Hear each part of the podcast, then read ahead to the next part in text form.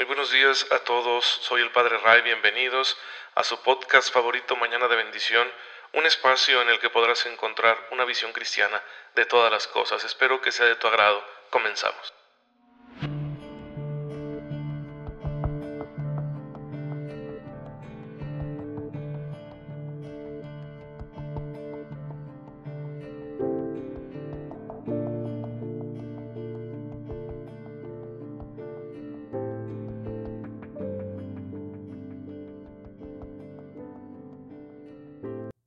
Viernes, queridos hermanos, bienvenidos a su podcast católico favorito.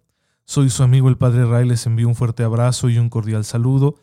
Y ya saben mi deseo de todas las mañanas, que tengan una fe muy viva que les permita aprovechar la gracia de Dios que ya está ahí. Está en ustedes porque en ustedes habita el Espíritu Santo y el Espíritu Santo es fuente de toda gracia. Y la gracia es el auxilio divino que recibimos para que podamos resolverlo todo, enfrentarlo todo, vivirlo todo a la manera de Jesucristo nuestro Señor, es decir, santamente. Para eso es la gracia, y la gracia actúa a través de nuestra naturaleza, por eso tenemos que darle acceso libre y consciente. En la medida en que yo, libre y conscientemente, deje que la gracia actúe, entonces los resultados serán agradables a Dios. En la medida en que yo me resista, bueno, pues los resultados serán cuestiones, serán situaciones, acciones que no le van a agradar a Dios nuestro Padre y que nos exponen a sufrir consecuencias negativas de distinto tipo. Y bueno, hermanos, pues miren, quien aprovechó la gracia de Dios al 100% fue la Virgen María. A ella la tenemos como modelo de fe y como intercesora. Y todos los sábados la iglesia nos invita a tenerle una especial veneración, de manera que consideremos la obra que Dios ha realizado en ella, para que sepamos que también puede realizar una obra semejante en nosotros, que quiere Dios nuestro Señor realizar una obra como la que hizo en la Virgen María en nosotros, y que si imitamos sus virtudes, sus disposiciones, pues seguramente que esto se dará. Es decir, si yo busco tener una espiritualidad, una relación con Dios como la de la Virgen María, acogiéndome precisamente a su intercesión, entonces seguramente Dios hará con su gracia lo que hizo en ella, es decir, me concederá la perseverancia final, una fidelidad total a Jesucristo. Y pues no, no solo la Virgen María está en la gloria de Dios precisamente por eso, sino muchos hermanos nuestros que lucharon bien en el combate de la fe. Hoy la iglesia recuerda a los santos mártires japoneses allá en el siglo XVI, cuando ya hace algunos años que se estaba evangelizando en Japón. Pues hubo una persecución. A los poderosos siempre les disgusta cuando hay algo nuevo porque temen perder el control y además, pues el mensaje de Jesucristo es un poco subversivo. No porque sea un, mensaje de rebeldía o de violencia, para nada, sino porque sitúa las cosas en su lugar. Cuando nosotros aceptamos el Evangelio de Jesús, pues vamos a ver los poderes de este mundo como lo que son, como autoridades necesarias para el buen funcionamiento de la sociedad y nada más. No como señores, no como dueños, no como dadores de verdad, no como legisladores morales. Pretensiones que tienen muchas veces los que ejercen autoridad en nuestros países, en nuestras naciones. Y por eso pues se sienten amenazados los poderosos por este mensaje del Evangelio. Y se dedican a perseguir a los que lo profesan para que esto no les quite el poder tiránico que están ejerciendo sobre los miembros de su nación. Entonces persiguieron a aquella pequeña comunidad católica, capturaron a sus líderes, sacerdotes misioneros de origen extranjero, pero también laicos catequistas, que se habían convertido y ahora estaban ayudando a evangelizar a otros. Entre ellos estaba San Pablo Miki, muchos compañeros suyos japoneses, pero también extranjeros como San Felipe de Jesús, a quien celebramos el día de ayer, el primer santo mexicano, un franciscano mexicano que, pues porque la providencia así lo quiso, terminó ahí precisamente en el tiempo de la persecución. Los torturaron feo de una manera humillante y los obligaron a caminar hasta la extenuación para que en todas aquellas regiones pues los vieran y se burlaran de ellos y esto sirviera como un escarmiento para que nadie se convirtiera a la fe católica. Y ya llegando a Nagasaki, donde estaba ahí pues una autoridad del gobierno japonés, de lo que era el shogunato en aquel entonces, em, decidieron crucificarlos. Los crucificaron y al final los atravesaron con lanzas para terminar con su lenta agonía. Pues estos hermanos nuestros dieron la vida por Cristo. ¿De dónde les vino esa fortaleza? De la gracia de Dios. Tú y yo también estamos invitados a dar la vida por Cristo, quizá no en un martirio así de violento, qué bueno, pero en los pequeños martirios de cada día, sacrificios, aceptar contrariedades, aceptar una humillación, eh, superar un obstáculo, un desafío, eh, etcétera. No faltarán detalles un poco difíciles en nuestra vida diaria y ahí hay que dar testimonio. Hay que realizar ese pequeño martirio venciéndonos a nosotros mismos con la ayuda de la gracia de Dios y de esa manera iremos dando la vida por Cristo cada vez más, cada vez con mayor generosidad, si no en un contexto de persecución, pues sí en el contexto de servicio que todos nosotros tenemos, tenemos que servir a nuestros hermanos, incluso aquellos que piensan distinto a nosotros. Pues bueno, hermanos, ahí tenemos la figura de los santos para que la, imitemos y sepamos que si ellos pudieron, nosotros también. Porque el espíritu que los fortaleció a ellos es el mismo espíritu que nosotros hemos recibido. Porque el Señor al que ellos seguían es el mismo Señor al que nosotros seguimos. Porque eran hijos del mismo Dios de quien nosotros somos hijos. Y bueno, ya saben, todo santo comienza por eh, el cumplimiento amoroso y fiel de los mandamientos. Para ello es necesario conocerlos primero, bien, para vivirlos mejor y es lo que estamos haciendo aquí en Mañana de Bendición, siguiendo la enseñanza del Catecismo de la Iglesia Católica, que es este libro de consulta, de cabecera, que todos nosotros debemos tener como fieles católicos para cualquier duda aclararla ahí. Es la enseñanza oficial de la Iglesia, la interpretación que la Iglesia hace de la palabra de Dios. Y si la palabra de Dios está inspirada por el Espíritu Santo, nosotros afirmamos que la interpretación que la Iglesia hace de esa palabra de Dios también está inspirada por el Espíritu Santo, de manera que en este texto se recoge la opinión autoritativa de la iglesia. La iglesia tiene una autoridad para interpretar la palabra de Dios y para exponer aquello que nosotros creemos y vivimos.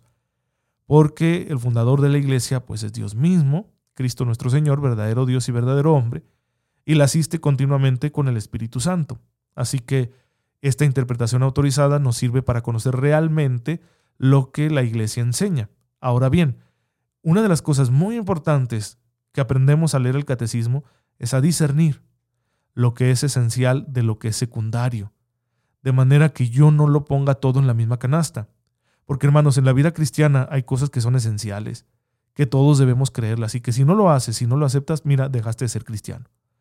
Pero hay otras cosas que son secundarias, que dependen del contexto, que dependen de mi situación cultural, que dependen de mis disposiciones espirituales, que dependen de procesos históricos, ¿sí? No es lo mismo una cuestión dogmática como afirmar la virginidad perpetua de María Santísima a una cuestión disciplinar, como son las disposiciones que la Iglesia nos da para la liturgia. Son cosas que no están en el mismo orden de esencialidad y el catecismo nos permite discernirlo también. De manera que nosotros sepamos lo que es obligatorio para todos, ¿sí? Y aquello que, que es obligatorio, pero no porque Dios lo esté indicando de manera directa, sino porque con humildad obedecemos a la autoridad de la iglesia que así nos lo pide. Y de aquellos otros elementos que simplemente son recomendados por la iglesia, pero no son obligatorios. Para que conociendo bien nuestra fe, nosotros sepamos presentarla bien a quienes nos rodean. Hemos llegado así ya al noveno mandamiento, que afirma que no hay que desear a la mujer del prójimo y que integra todos aquellos actos interiores del hombre, movimientos afectivos que todos nosotros tenemos, para que en el terreno sexual, en el terreno afectivo, estos movimientos interiores correspondan a la voluntad de Dios. Y para ello hemos hablado de la necesidad de una virtud que es la pureza. Y la pureza, nos dice el catecismo en el número 25-21, exige el pudor. El pudor es una manera de comportarnos que protege nuestra intimidad, que ordena el contacto entre los seres humanos para que no violentemos la intimidad de unos y otros.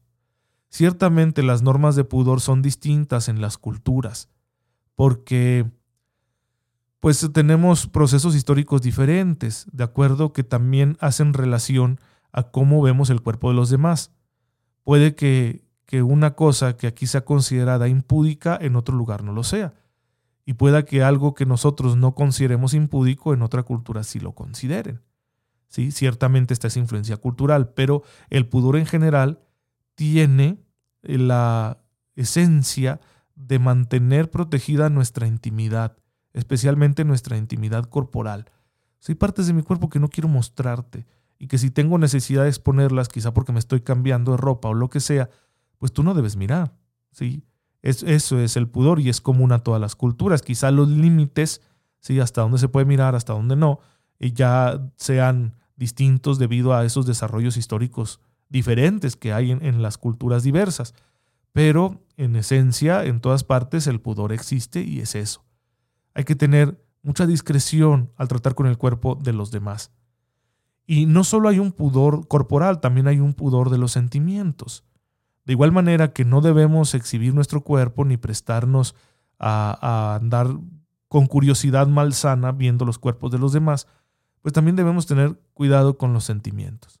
No exponer los sentimientos eh, a todo mundo, ¿sí? Porque no todo el mundo va a poder asimilarlos de la misma manera y si alguien me expone a mí un sentimiento, debo ser discreto con lo que me está exponiendo. Eso también es pudor, especialmente cuando estos sentimientos pues son de índole eh, romántica, ¿sí? de ese amor pasional pues que se da entre los seres humanos, entre hombres y mujeres.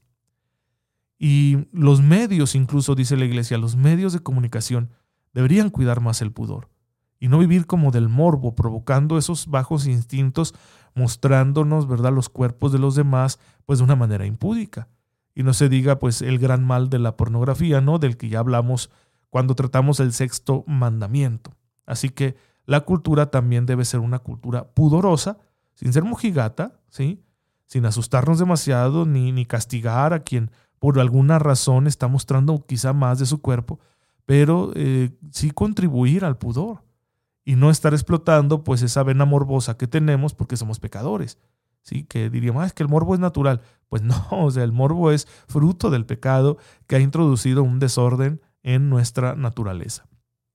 Ahora bien, el pudor nos permite tener relaciones sanas unos con otros, ¿sí? Y es muy importante aquí que nosotros, precisamente por, por cumplir con esto que el Señor desea, que, que vivamos el pudor, tengamos siempre cuidado a la hora de las expresiones de afecto corporales o de cualquier contacto corporal que tengamos. Aunque yo aquí añado, en un paréntesis, sin caer en el extremo que se nos quiere imponer actualmente con mucha hipocresía, de que cualquier tocamiento, cualquier situación ya es como que del otro mundo, ¿no? Porque no se puede vivir de una manera tan estricta, ¿sí? Claro, cuando alguien realiza un tocamiento a otra persona con una intención de eh, lastimarle, o aunque no haya la intención, si está traspasando una línea que la persona ha puesto, eh, eso es, es un comportamiento inmoral. Sin embargo, por ejemplo, unos novios que intercambian cariño físico, eh, ¿hasta qué punto hay que estar pidiendo permiso constantemente? ¿Sí? Por eso creo que debe haber un acuerdo entre las personas de manera que estén indicando hasta qué punto van a dar acceso. Claro, nosotros en sentido cristiano estamos muy seguros de decir, hay, hay cosas a las que no se debe dar acceso. Y que si se da, pues ya tenemos un problema y tenemos una transgresión a la voluntad de Dios, tenemos un, pecado de impureza y pues bueno, tendré que acusarme de ello en confesión. Sin embargo, hay expresiones de cariño legítimas que se corresponden pues a la intención, al interés, a la edad, al acuerdo que tenga, por ejemplo, una pareja. Y eso tiene que estar muy claro, porque sería imposible, ¿no? Como a veces nos proponen así desde ideologías modernas, estar pidiendo permiso constantemente, ¿no? Oye, te paro un beso, te paro un beso, te paro un beso. Pues sería absurdo, ¿no? O sea, aburriría una relación así pero sí debe estar todo claro para que no nos sintamos invadidos en precisamente nuestra intimidad, en nuestro pudor. Y, e incluso en otros contextos, ¿no? Por ejemplo, eh, alguna vez me pasó que siendo sacerdote en un campamento con jóvenes, una chica se dobló un tobillo, se esguinzó. Y bueno, parte de lo que me ha dado la experiencia es un poquito de, de saber arreglar esas cosas.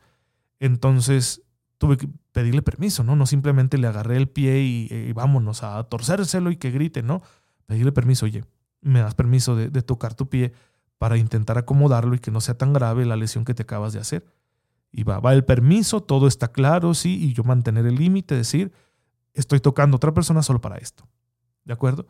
Habrá otras expresiones en las que nos podemos sentir incómodos más bien por nuestra personalidad, pero no son faltas contra el pudor cuando alguien me da un abrazo, cuando alguien me saluda de beso, cuando alguien me da una palmada, ¿sí? cuando alguien, no sé, le acaricia la cabeza a un niño, ¿no? Eh, son expresiones que culturalmente eh, están presentes y, no podemos sentirnos así como que, ah, es que eso fue impúdico, lo hizo con mala intención, pues nos volveríamos locos si estuviéramos preguntándonos eso a cada instante. Lo que sí es que ya cuando hay una relación estable con los demás, nosotros podemos hablarles de nuestros límites. Y podemos decirle, a mí no me gusta que me toquen, a mí no me gusta que me saluden de beso. Y bueno, se llega a un acuerdo, ¿no? Porque todos tenemos sensibilidades distintas, a veces conectadas con nuestra historia personal. Y puede ser muy doloroso, por ejemplo, para una persona que ha sufrido acoso o abuso y que nosotros los demás que no lo sabemos, pues estemos expresándole un cariño que a él se le hace invasivo, porque toca una fibra sensible, una fibra sensible de su vida eh, y hay que respetar eso. Entonces, si es un amigo, si es un conocido, si es una persona con quien yo tengo una relación y me dice, sabes que a mí no me gusta que tú hagas esto, ¿no? A lo mejor yo soy así muy efusivo y me gusta abrazar a todos y este, darles una palmada en la espalda. A lo mejor alguien no le gusta y me lo dice, ¿no? Porque es mi amigo, porque es alguien cercano. Ah, pues perfecto, ¿sí? aunque objetivamente yo no estoy faltando al pudor al realizar una acción de este tipo, pues sí, quizá eh, la persona lo pueda sentir así, por su propia sensibilidad y su historia de vida.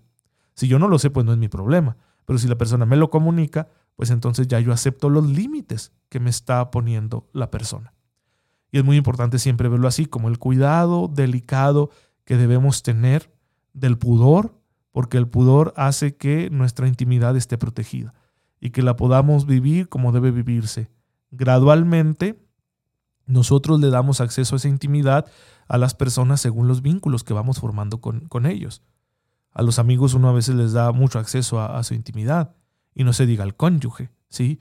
Ya con el cónyuge se comparte un acceso a la intimidad, es mutuo, pues que lleva una connotación sexual y que se entiende, ¿no? Que uno se puede sentir más en confianza con esta persona con quien te une un lazo de amor, el marco de amor protege esas expresiones de intimidad. Bueno, hermanos, me he extendido un poco ahora porque quería dejar claro esto, ya que es un tema en el que tenemos a veces distintos criterios y podemos obsesionarnos con ello, y a veces caer en, la impudicia, en estar mostrando demasiado nuestros cuerpos o en un, un pudor exagerado, no escrupuloso, que no nos permite relacionarnos bien unos con otros. Así que aquí siempre debemos mantener una recta intención y una comunicación de límites que nos permita respetarnos mutuamente y de esta manera vivir la pureza, porque el pudor lo que hace es eso, custodia la pureza. Si una persona, ¿verdad? Una mujer llega y me muestra su cuerpo, va a suscitar una reacción en mí, una reacción que me va a dificultar, eh, de acuerdo, me va a dificultar el, vivir mi pureza. Y yo podría caer en el mismo error, ¿no? Mostrar demasiado mi cuerpo. Entonces, ahí hay que tener un límite claro ¿sí? Y ver el contexto y decir, oye, este, este contexto no, no deberías ah, comportarte de esa manera en este contexto. Y tener mucho cuidado siempre nosotros mismos de mantener ese, ese límite sano para no caer en una mala intención, de decir, ah, caray, aquella persona está mostrando su cuerpo, no lo está haciendo con intención y, y yo ahí voy. Bueno, eso ya sería mi problema, mi pecado. En fin, hermanos, el pudor es muy delicado y vamos a seguir hablando de esto porque es importante cultivar la virtud de la pureza de manera que nuestras relaciones sean castas y así que sean agradables a Dios y que nos evitemos tantos problemas que suceden cuando rompemos esos límites. Señor, te damos gracias por el cuerpo que nos has dado y porque nos permites amarlo y quererlo, no solo el nuestro, sino el de los demás. Ayúdanos a respetarlo siempre según tu voluntad, para que en todas nuestras maneras de relacionarnos hagamos lo que a ti te agrada y esto nos permita amarnos rectamente. Por Jesucristo nuestro Señor. Amén. El Señor esté con ustedes. La bendición de Dios Todopoderoso, Padre, Hijo y Espíritu Santo, descienda sobre ustedes y los acompañe siempre. Gracias hermanos por estar en sintonía con su servidor. Cuídense mucho. Oren por mí, yo lo hago por ustedes y nos vemos hasta el lunes, si Dios lo permite.